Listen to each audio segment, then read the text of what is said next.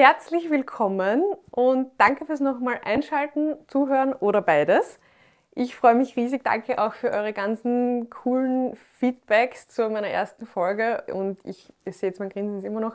Ich freue mich mega. Ich habe mir gedacht, weil das kriege ich extrem oft gestellt, diese Frage, welche sind die fünf Nahrungsmittel, die ich meide und warum? Das sind so Dinge, die interessieren irgendwie alle und mich auch extrem. Also ich liebe es. Gesundheit, Sport, Ernährung, Schönheit, das gehört für mich alles so zusammen und ist ein ganz wichtiger Punkt für mich und ich bemühe mich extrem, mich gut zu ernähren und deshalb habe ich mir gedacht, jetzt wird die heutige Folge sich darum handeln. Und deshalb habe ich mir gedacht, machen wir gleich die zweite Folge mit dem Thema. Dann starte ich gleich mal los und jetzt werde ich mir sicher einige Feinde machen mit dieser Meinung und mit diesen Erkenntnissen. Diese Dinge, die ich jetzt aufzähle, sind Dinge, die zu meinen 80 Prozent, und ich versuche mich 80 Prozent gut zu ernähren und 20 Prozent zu genießen. Das heißt, 20 Prozent esse ich, was ich will, trinke auch mal gern ein Glas Wein, nasche auch gern. Jeder, der mich kennt, weiß, ich liebe Schokolade, ich liebe Gummibären und es gehört auch dazu und das werde ich auch so lassen. Das, was ich jetzt sagen werde, ist für diese 80 Prozent Gesundheit und gesunde Ernährung. Und ich komme gleich und starte mit dem Ding Nummer eins, dass ich jetzt, seitdem ich das weiß, nicht mehr esse, weil ich früher immer gedacht habe, es ist gesund. Und zwar sind das Haferflocken. Porridge in der Früh, Haferflocken, Granola. Habe ich mir immer gemacht. Mir hat das jetzt nicht einmal so wahnsinnig gut geschmeckt, muss ich sagen. Aber ich habe mir gedacht, ja, da tue ich meinem Körper was Gutes und Haferflocken hat ja so ganz, ganz eine hohe Meinung. Jeder hat da eine ganz hohe Meinung von Haferflocken. Da habe ich gedacht, ja gut, ist das halt. dann habe ich mir vielleicht ein bisschen Obst reingeschnitten. So, und jetzt weiß ich aber, nicht nur, weil ich ganz, ganz lange Zeit mir diesen Glukosesensor da in den Arm gerammt habe, sondern auch, weil ich ganz, ganz viele Studien darüber gelesen habe, dass es überhaupt nicht gut ist und dass wir Haferflocken, weil das ist fast nur Stärke, genauso behandeln sollten wie eine Nachspeise. Was passiert jetzt in der Früh mit meinem Körper? Ich stehe auf und habe mal, und das ist ja gut, den größten Cortisolschub des Tages in der Früh. Nämlich brauche ich unbedingt, damit wir wach werden. Gut, das heißt einmal, die erste Stunde sollte ich sowieso einmal gar nichts essen. Und dann ist in der Früh unser Körper extrem sensitiv auf Glucose. Das heißt, die Insulinsensitivität ist ganz, ganz hoch. Und deswegen sollte ich gerade in der Früh starten mit nur Proteinen und gesunden Fetten. Wenn ich mir jetzt gleich in der Früh, angenommen ich warte auch diese Stunde, Kohlenhydrate und Zucker in Form von Fruchtzucker vom Obst reinhau, was wird dann passieren? Dann habe ich einen Glukoseanstieg, der extrem hoch ist. Das heißt, mein Körper kennt sich gar nicht mehr aus. Ich denke, boah, es ist so früh, ich bin noch so sensitiv auf alles. Gut, dann ist mein Glukose da oben, dann ist SOS im Körper, dann muss da ganz viel Insulin ausschütten, damit wir die Glukose wieder irgendwie verstauen können. Dann meistens ist es so, weil der Körper sich ja so schreckt, dann schüttet er zu viel Insulin aus und wir essen ja auch relativ schnell, das kommt dann noch dazu. Und dann kracht mein Blutzuckerspiegel so in den Keller, dass ich dann wahrscheinlich um neun oder zehn so einen Müdigkeitseinbruch habe oder wieder Lust habe auf was Süßes oder auf ein Brot oder auf was zum Essen. Logisch, weil der Körper ja damit erst einmal klarkommen muss, dass jetzt der Blutzuckerspiegel wieder so nieder ist. Dann machen wir einen Kaffee, dann ist sie vielleicht ein Croissant oder was auch immer. Und dann habe ich die Achterbahn perfekt. Das heißt, tut mir leid für alle Porridge-Fans, wenn ihr es esst, dann esst es nach einem Mittagessen wie eine Nachspeise oder nach dem Abendessen. Behandelt es einfach so, als wäre es eine Süßigkeit. Nummer zwei der Dinge, die ich dachte, die gesund sind, die ich jetzt aber nicht mehr esse, ist Brot. Ich liebe Brot und ich glaube, gerade in Österreich, wir haben eine richtig coole Brotkultur und wir haben tausend verschiedene Arten von Broten und Gebäck und Weckerl, die unfassbar gut schmecken. Umso blöder ist es natürlich, dass das überhaupt nicht gesund ist. Jetzt gibt es ja sowieso ganz viele Meinungen über Brot, da ist man jetzt drauf gekommen, es sind Insekten drinnen, es ist Heizöl drinnen, Zucker sowieso Ende nie. Aber wenn man jetzt sagt, okay, man backt auch ein Brot selber, das heißt, ich gehe jetzt einmal gar nicht vom Schlechten aus vom Brot, sondern wirklich von ähm, selbstgebackenen, das klein zermahlene Getreide, das Mehl, das ist eigentlich das Problem. Denn alles, was ganz klein zermahlen ist, da werden die Ballaststoffe zerstört, die guten. Da werden die ganzen guten Inhaltsstoffe, die wir jetzt zum Beispiel in einer Getreidehülle haben, werden zerstört und überbleibt nur mehr die Stärke, weil die kann man nicht zerhäckseln. Das heißt, ich habe dann eigentlich nur Stärke, Zucker und irgendein meist billiges Öl, was da drinnen ist.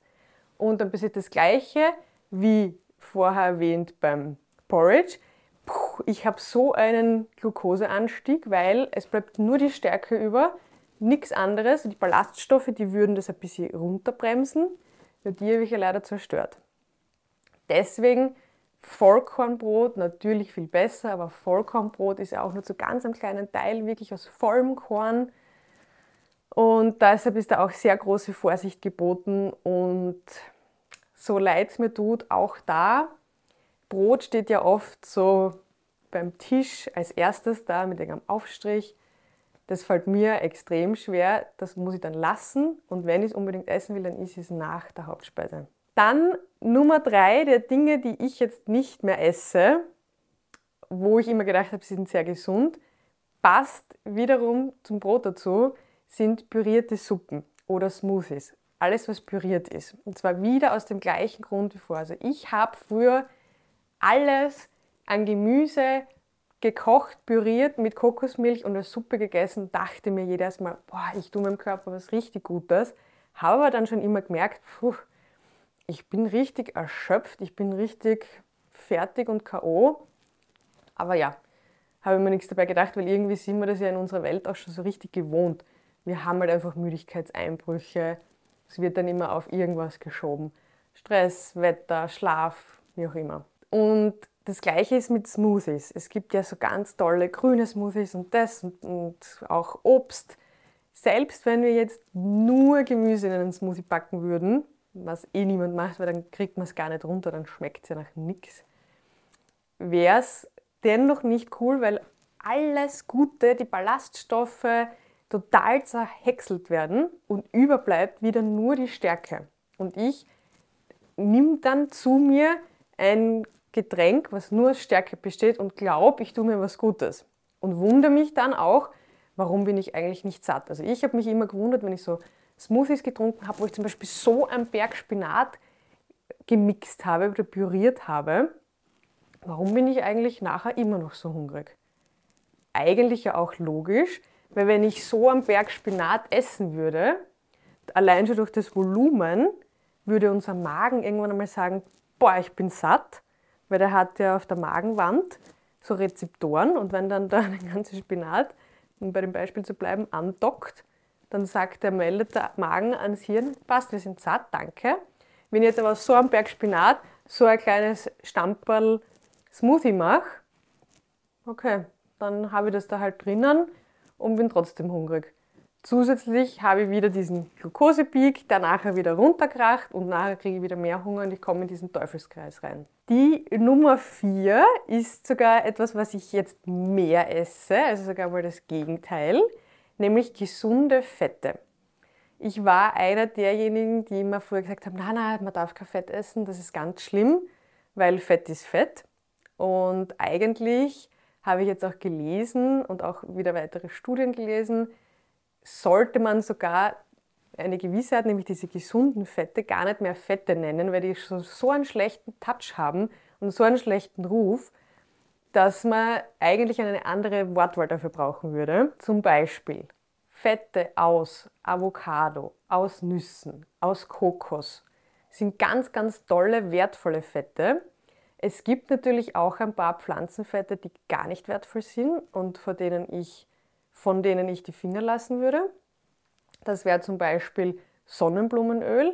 Man sieht auch leider, weil es ist halt ein sehr billiges Öl, es ist oft dabei in so veganen Aufstrichen oder in so Fertigprodukten. Man sieht dann immer Sonnenblumenkernöl, Palmöl. Das natürlich wegzulassen aufgrund der ganzen Urwaldthematik. Aber Es gibt wirklich einige coole pflanzliche Öle, so wie Olivenöl, wo man nicht genug davon haben kann und die auch gar nicht zu dem Kalorienbedarf des Tages dazu zählen. Das heißt, wenn ich jetzt irgendwie mit Track zum Beispiel, da brauche ich die gar nicht dazu zählen. Ich zum Beispiel mache mir in der Früh immer einen schwarzen Kaffee mit dem MCT Kokosöl, mit ein bisschen veganer Butter und schäume mir das dann auf und wenn ich es ein bisschen süßer gerne hätte, dann tue ich noch ein Glycinpulver dazu hinein.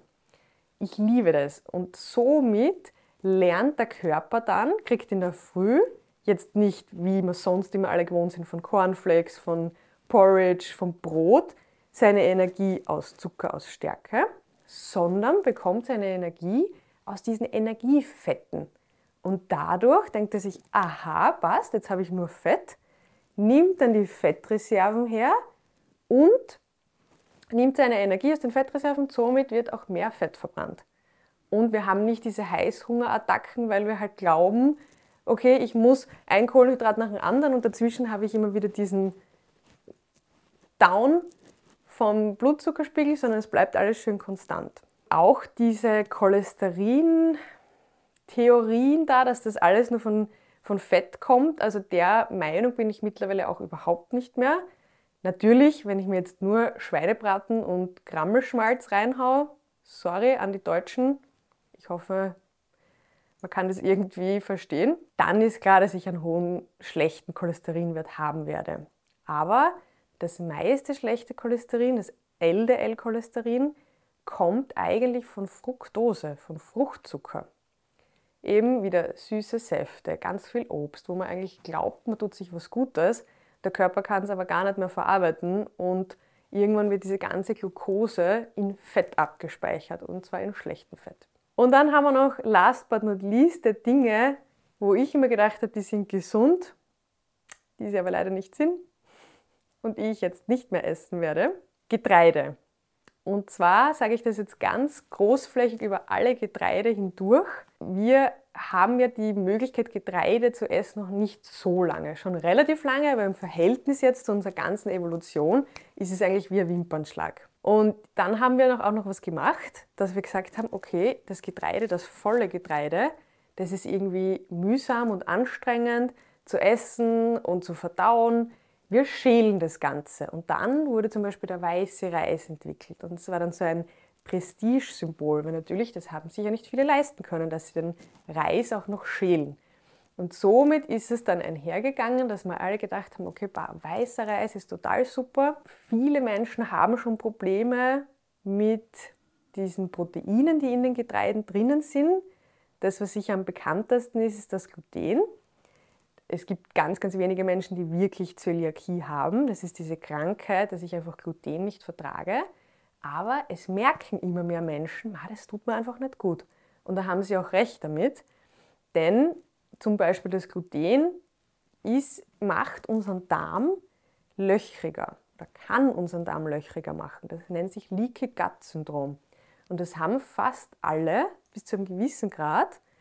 Und auch glutenfreie Getreidearten haben andere Proteine drinnen. Das sind so die sogenannten Abwehrmechanismen von diesen Getreidepflanzen, die halt sagen, boah, na, ich will nicht gegessen werden. Dann haben sie diese Proteine entwickelt. Und die zerstören eben unsere Darmoberfläche ein bisschen. Das ist natürlich das Schlechte an Getreide.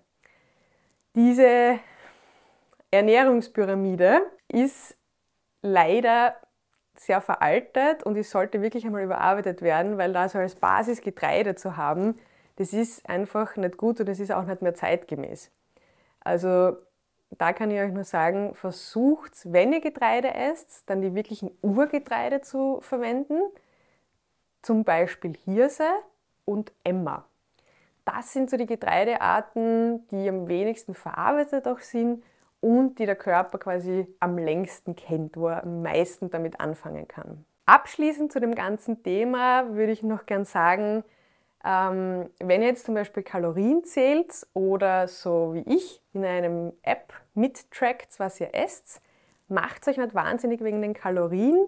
Es ist zwar super, wenn man das einmal sieht, wenn man mal sieht, okay, wie viel Kohlenhydrate, wie viel Fett, wie viel Eiweiß ist ich, dann habe ich das schwarz auf weiß, ich trage alles ein, was ich esse oder was ich trinke, was in meinen Mund kommt, dann sehe ich meistens sehr, sehr gut, okay, wo ist eigentlich das Thema bei mir? Trinke ich extrem viel Zuckersäfte oder wie bei mir esse ich unfassbar viel Nüsse und habe deshalb viel zu viel Fett, was zwar gut ist, aber natürlich zu viel von allem ist schlecht.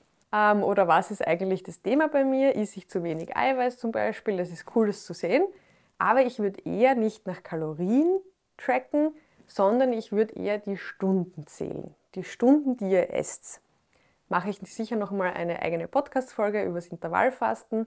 Aber das ist so mein Tipp noch zum Schluss. Entweder in der Früh oder natürlich noch besser am Abend die Mahlzeit auszulassen, so 16-8 fast zu machen ist eine der wertvollsten Dinge, die man seinem Körper tun kann, Gutes tun kann und deshalb macht es halt wahnsinnig mit den Kalorien.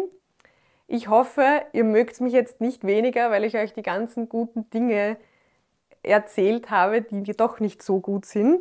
Wie gesagt, gönnt es euch immer, aber einfach nur, dass wir es ein bisschen anders im Kopf besetzen. Nicht so wie bei mir zum Beispiel, dass ich sage, ich quäle mir da jeden Tag mein Porridge runter und das schmeckt mir nicht einmal und in Wahrheit ist es nicht einmal gesund.